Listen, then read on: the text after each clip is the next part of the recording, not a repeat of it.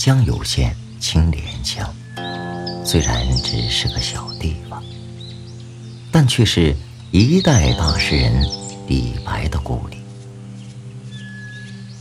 一代诗仙就从这里起步，以隐隐雷声的脚步闯进诗坛，在中国诗歌史上留下一座永远闪耀着宝石红光的石碑，留下一个永不褪色的名字。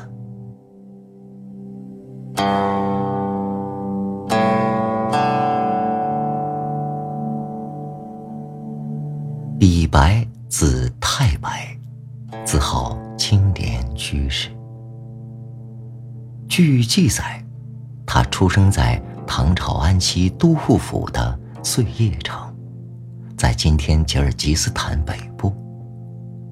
大约五岁时才迁到这里。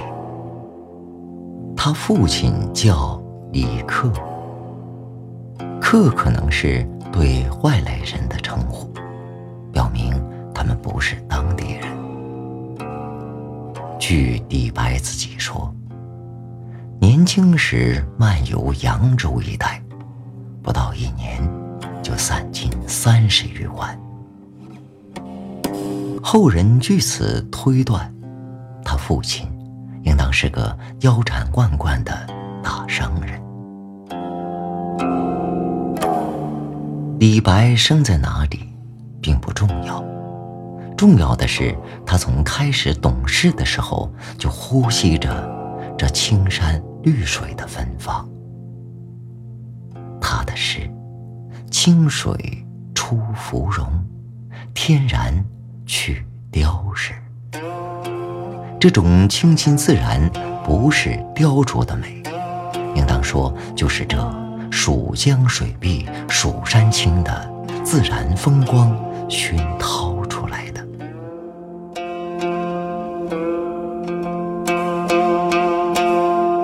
他五。岁送六甲，十岁观百家。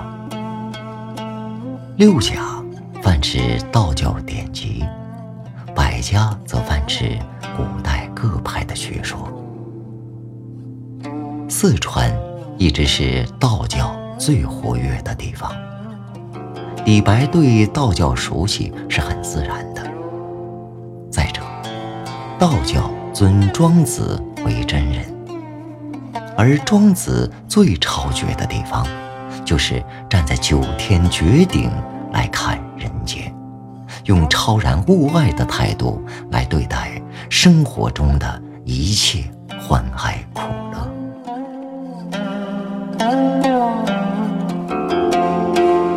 李白所以有那种天上地下独往来的气概，固然是由于他站在盛唐这座。历史的高峰上，有条件看得远，但也由于庄子的哲学思想，给了他冲开一切束缚的胆识，使他敢于昂头去关照宇宙，把视野扩张到最大限度。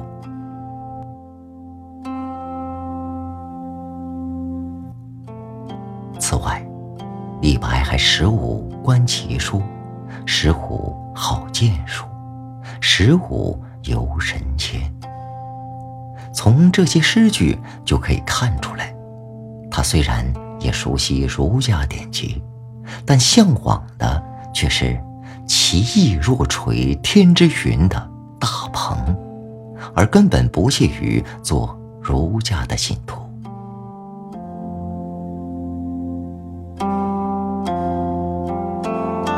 二十四岁时，李白仗剑去国，辞亲远游，开始了他向诗坛的进军。他是云，必须飞到天顶去探测天空的浩渺；他是水，必须奔向大海去扬起海上狂涛。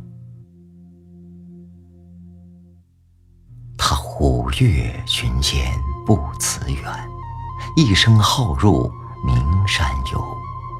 几乎游遍了黄河中下游和整个长江流域的各个地区。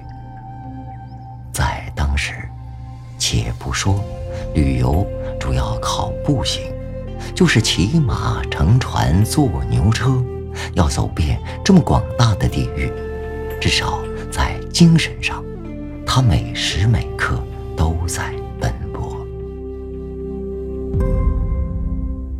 李白不仅到过许多地方，见多识广，而且人生经历也充满了传奇色彩。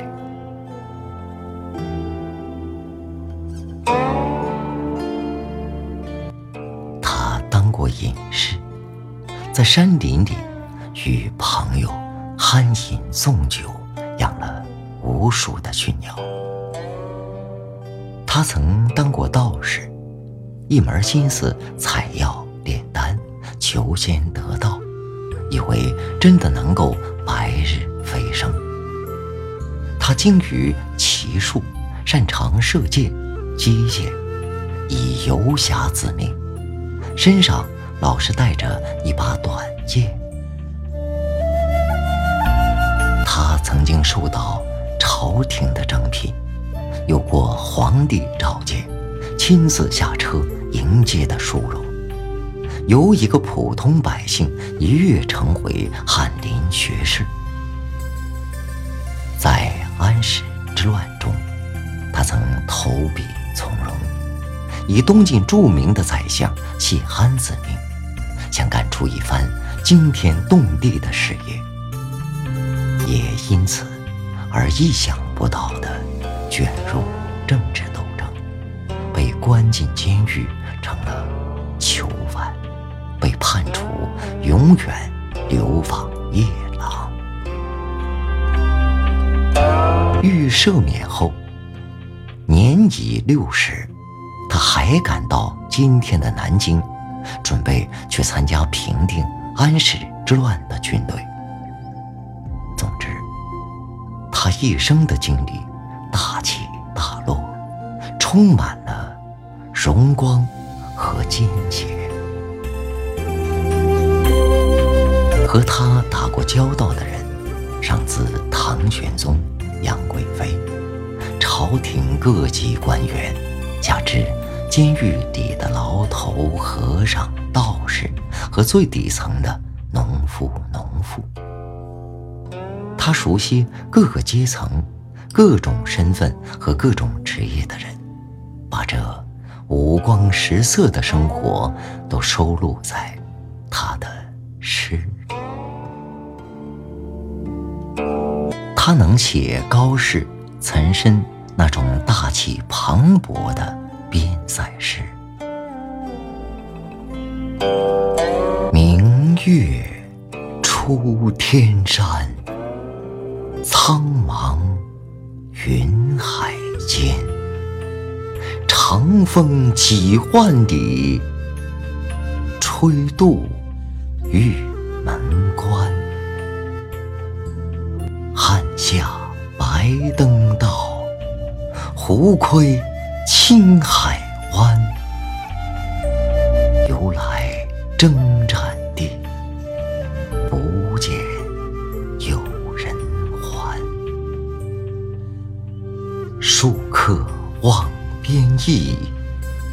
思归多苦颜。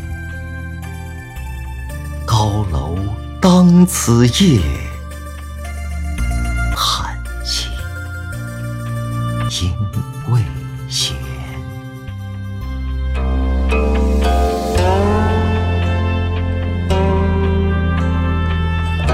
王维的诗，境界幽静。但又充满了生机。这种事，李白也有。对酒不觉明，落花萤火衣。醉起不惜月，鸟还人亦稀。王维诗中有一种禅悦的境界，这是李白诗中所没有的。但李白这首诗另有一种沉着潇洒。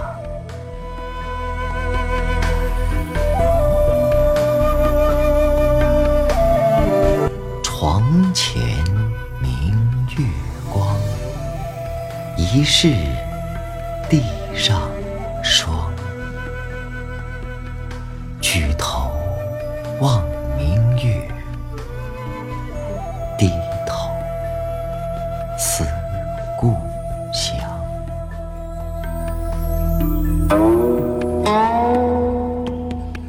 静夜思》，这大概是汉语诗中流传最广的一首。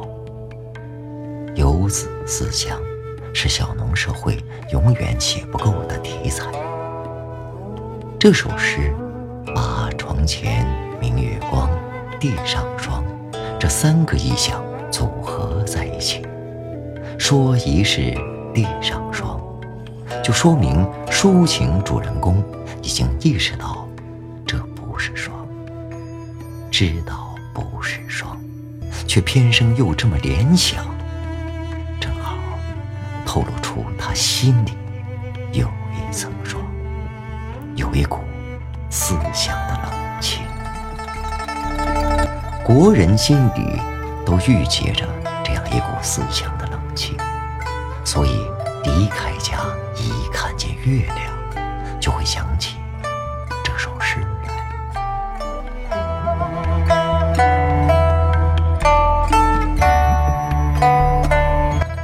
浩然的诗将田园生活写得。那么有滋有味。李白也有一首田园诗，但意趣大不相同。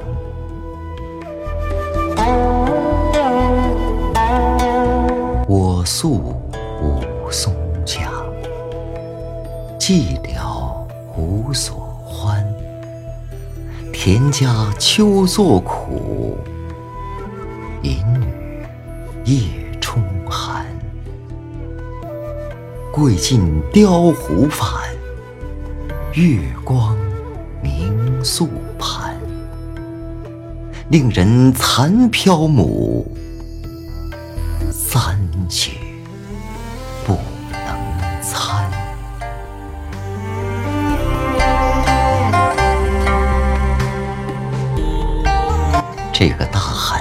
安能摧眉折腰事权贵的诗人？并没有摆出一副悲天悯人的架势去同情农民，只是作为一个极普通的旅行者，端起老妇人那碗孤木饭，眼里噙着泪水，想吃，却又吃不下。有几个诗人能具有这么震撼人心的人格魅力？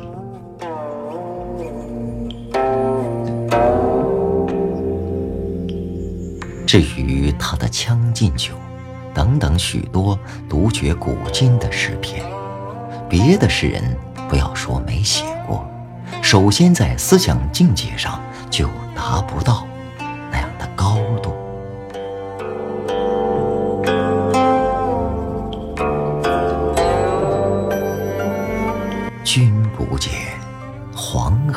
河之水天上来。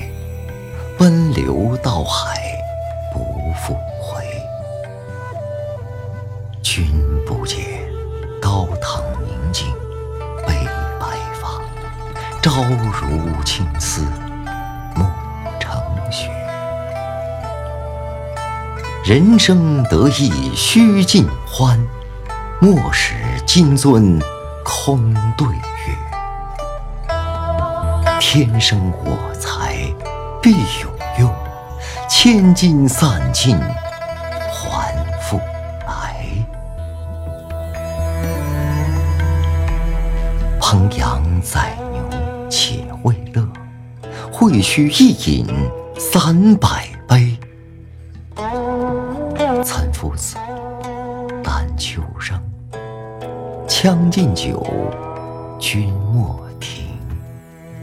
与君歌一曲，请君为我侧耳听。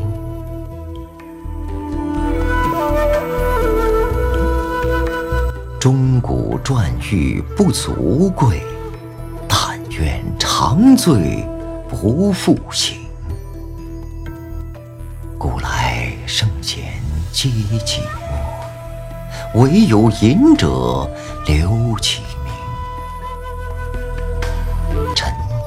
昔时宴平乐，斗酒十千恣欢谑。主人何为言少钱？径须沽取对君酌。无花马。千金裘，或尔将出换美酒。愿尔同销万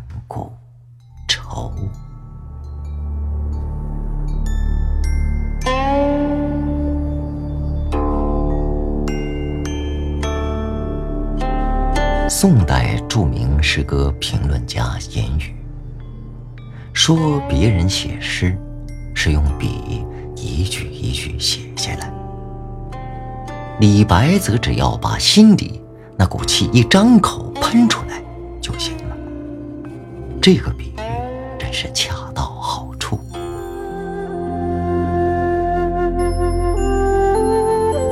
诗人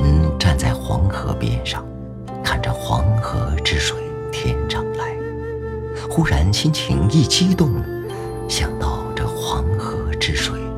就像人类的生命系列，一代一代去不复返，但依旧滚滚滔滔而来。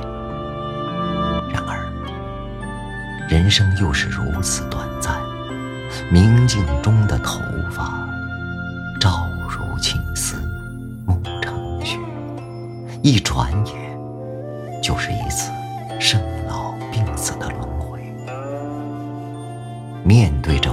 限与有限的矛盾，人活着为什么不尽情享受生活？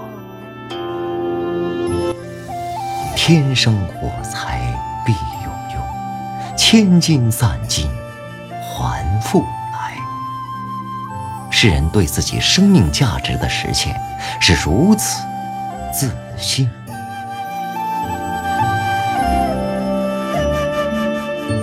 正由于。这首诗强烈的呼唤真实的人生，才使多少被强行压缩的灵魂都到诗里来，享受那足以舒筋活血的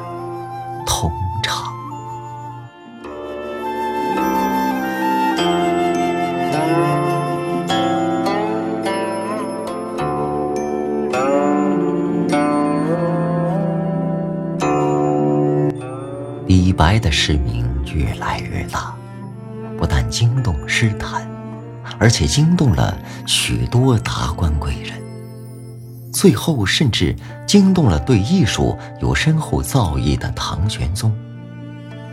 于是，天宝元年，李白四十二岁时，唐玄宗听从亲信的建议，下诏征聘他到长安，隆重的礼遇，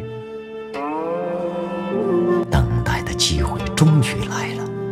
自以为是超一流的政治家，而其实根本不懂政治的诗人，徐徐然得意，高唱着：“仰天大笑出门去，我辈岂是蓬蒿人？”他一厢情愿的。这回真的能大展宏图了。唐玄宗这位明君就要把他召到身边，请教他该如何治理天下，如何使天下太平。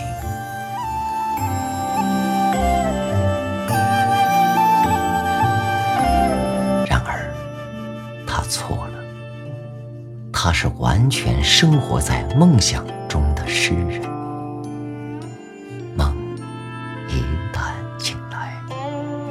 留下